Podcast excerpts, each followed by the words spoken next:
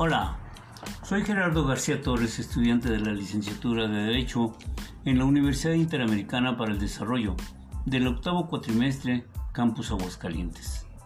Saludo con gusto a todas las personas que escuchan este podcast interesadas en el derecho internacional, así como a los estudiantes de la licenciatura de Derecho de todas las universidades. En esta ocasión vamos a tratar la temática relacionada con los sujetos del derecho internacional público, que comprende el marco conceptual del sujeto del derecho internacional público, clasificación de los sujetos del derecho internacional público, concepto y elementos del Estado, clasificación de los Estados, el individuo como sujeto del derecho internacional público, la persona moral como sujeto del derecho internacional público, el Vaticano, las minorías nacionales, la Cruz Roja Internacional y los refugiados. Pero antes de hablar de los sujetos, quiero recordar algunas generalidades del derecho internacional público. Se denomina derecho internacional al conjunto de reglas y normas que determinan la conducta del cuerpo general de los estados civilizados en sus relaciones recíprocas. Existen varias fuentes del derecho internacional público, como son los tratados suscritos por los estados, eh, que pueden ser de manera bilateral o multilateral, tales como pactos, convenios, memorandos, declaraciones conjuntas, etc., así como la llamada costumbre internacional. Las obras de los grandes publicistas las decisiones de los tribunales de presas y comisiones internacionales y tribunales arbitrales y documentos de Estado distintos de los tratados. El derecho internacional privado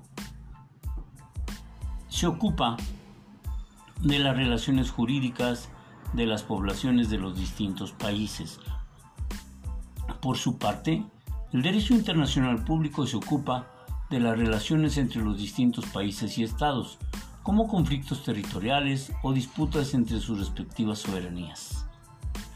Ahora sí, entrando ya en lo relacionado con los sujetos del derecho internacional, vamos a decir o considerar lo siguiente.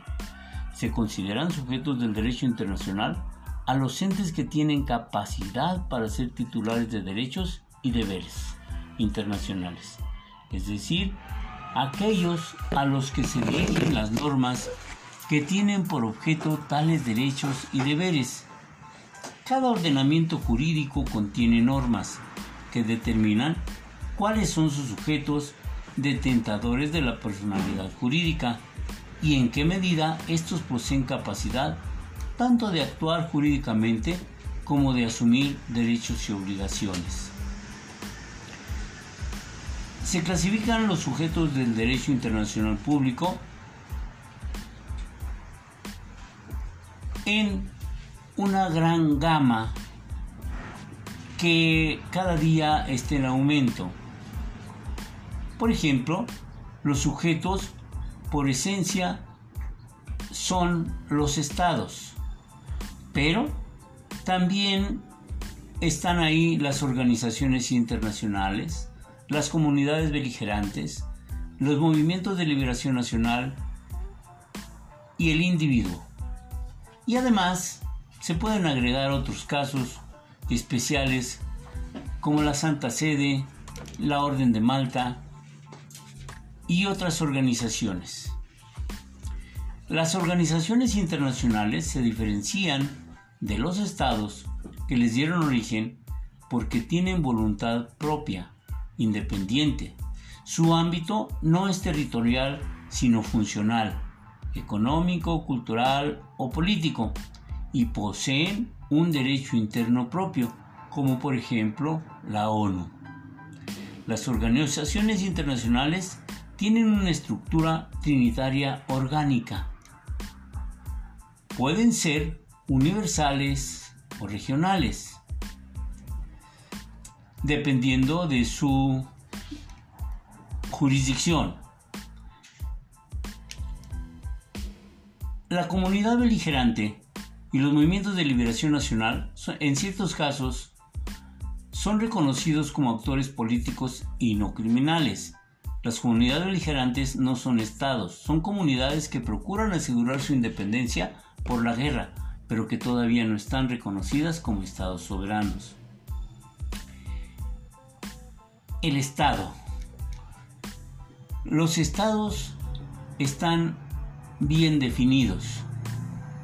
Es una nación jurídicamente organizada, formando un cuerpo político, un gobierno, una autoridad con imperio y jurisdicción, suficiente para mantener la unión y el orden de una colectividad en un territorio.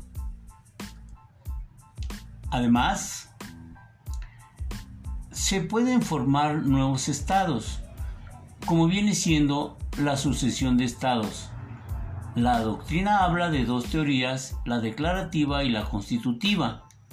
La primera postula que el estado surge a la vida cuando reúne los elementos, los elementos de un estado. La segunda postula que los estados lo son cuando media un reconocimiento de los demás estados.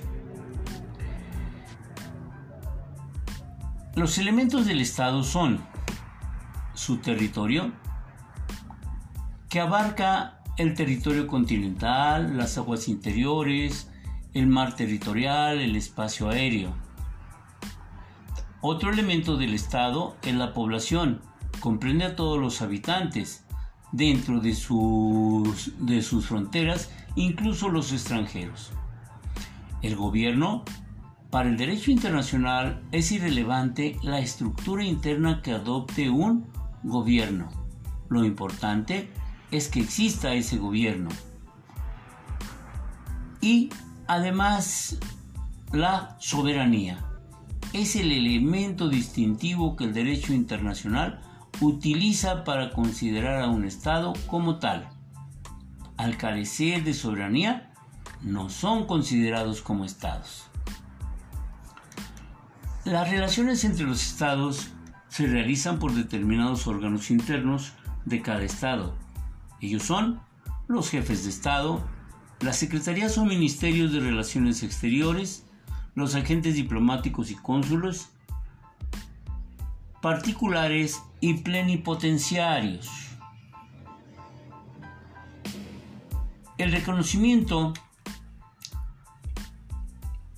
internacional puede ser reconocimiento del Estado, reconocimiento del gobierno, el reconocimiento internacional de los insurrectos y de los beligerantes,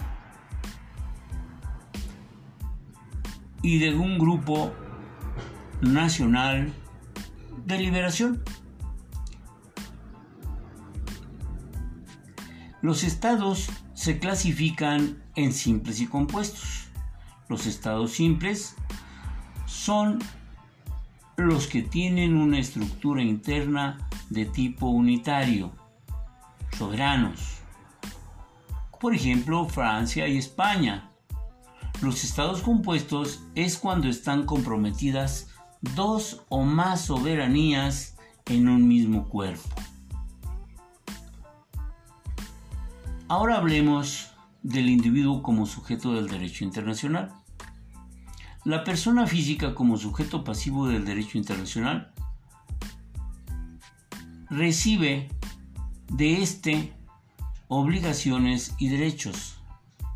Los individuos pueden en grado limitado llegar a ser sujetos del derecho internacional como dueños de propiedad capturada en la guerra o a causa de actos ejecutados por ellos como personas privadas y sin autorización y no como agentes de un Estado. El individuo también puede ser sujeto de derecho internacional cuando se violan sus garantías y puede acudir a la Corte Internacional de Derechos Humanos para reclamar o para pedir apoyo. La persona moral como sujeto del derecho internacional público, como ya lo sabemos, una persona moral es un conjunto de personas físicas que se unen con un fin específico, por ejemplo, formar una sociedad o una empresa. A la vez son personas morales también la nación, el Estado, los municipios, las sociedades públicas y privadas, entre otras. Las personas morales han adquirido personalidad jurídica en virtud de un mandato legal. Ahora bien, vamos a ver un caso especial, el caso del Vaticano. Es un Estado independiente bajo la autoridad absoluta del Papa de la Iglesia Católica Apostólica Romana. Es una enclave dentro de la ciudad de Roma, con una extensión de 44 hectáreas. Es el país independiente más pequeño del mundo. Se fundó en 1929 cumpliendo los términos de los pactos de Letrán, ratificados por el gobierno italiano de Benito Mussolini y el papado tras varios años de controversia. El territorio vaticano está rodeado completamente por la República de Italia y tiene, entre otras características, las siguientes. Es patrimonio de la humanidad desde 1984. Posee un cuerpo armado integrado por la Guardia Suiza.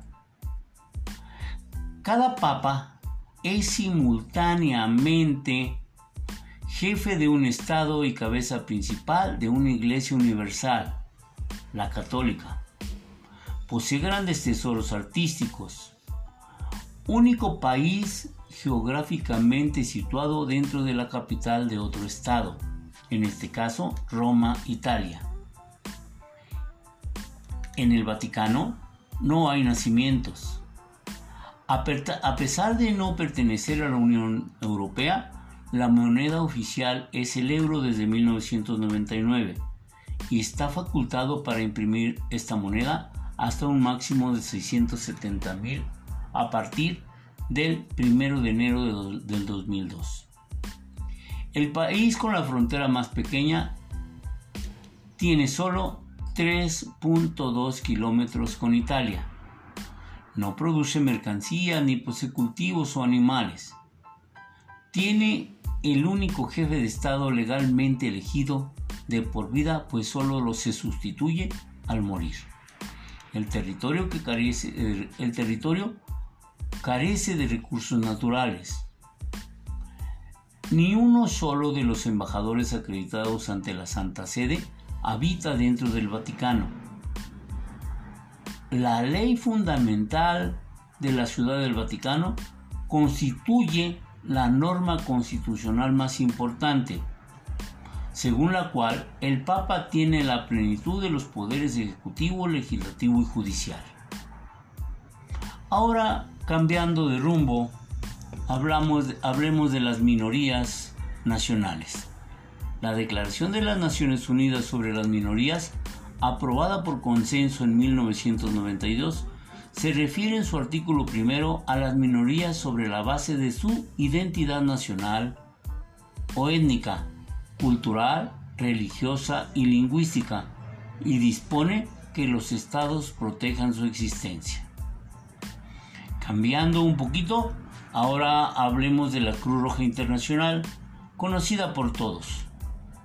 La Cruz Roja nacida del deseo de dar asistencia sin discriminación a los heridos en el campo de batalla. Procura tanto a nivel nacional como internacional prevenir aliviar el sufrimiento humano donde sea que ocurra. Su propósito es proteger la vida y la salud, además de asegurar el respeto por el ser humano. El Comité Internacional de la Cruz Roja tiene su sede en Suiza, en la ciudad de Ginebra. Esta organización es un sujeto de derecho internacional por su función que realiza. Otros sujetos reconocidos internacionalmente son los refugiados. A principios del siglo XX el problema de los refugiados aborda el interés de la comunidad internacional.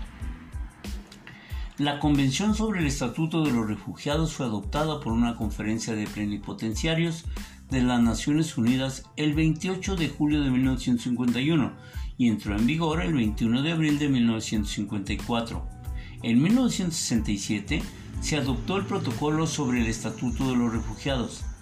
Actualmente, 140 países forman parte de ambos instrumentos, lo que refleja la vocación universal del derecho internacional de refugiados.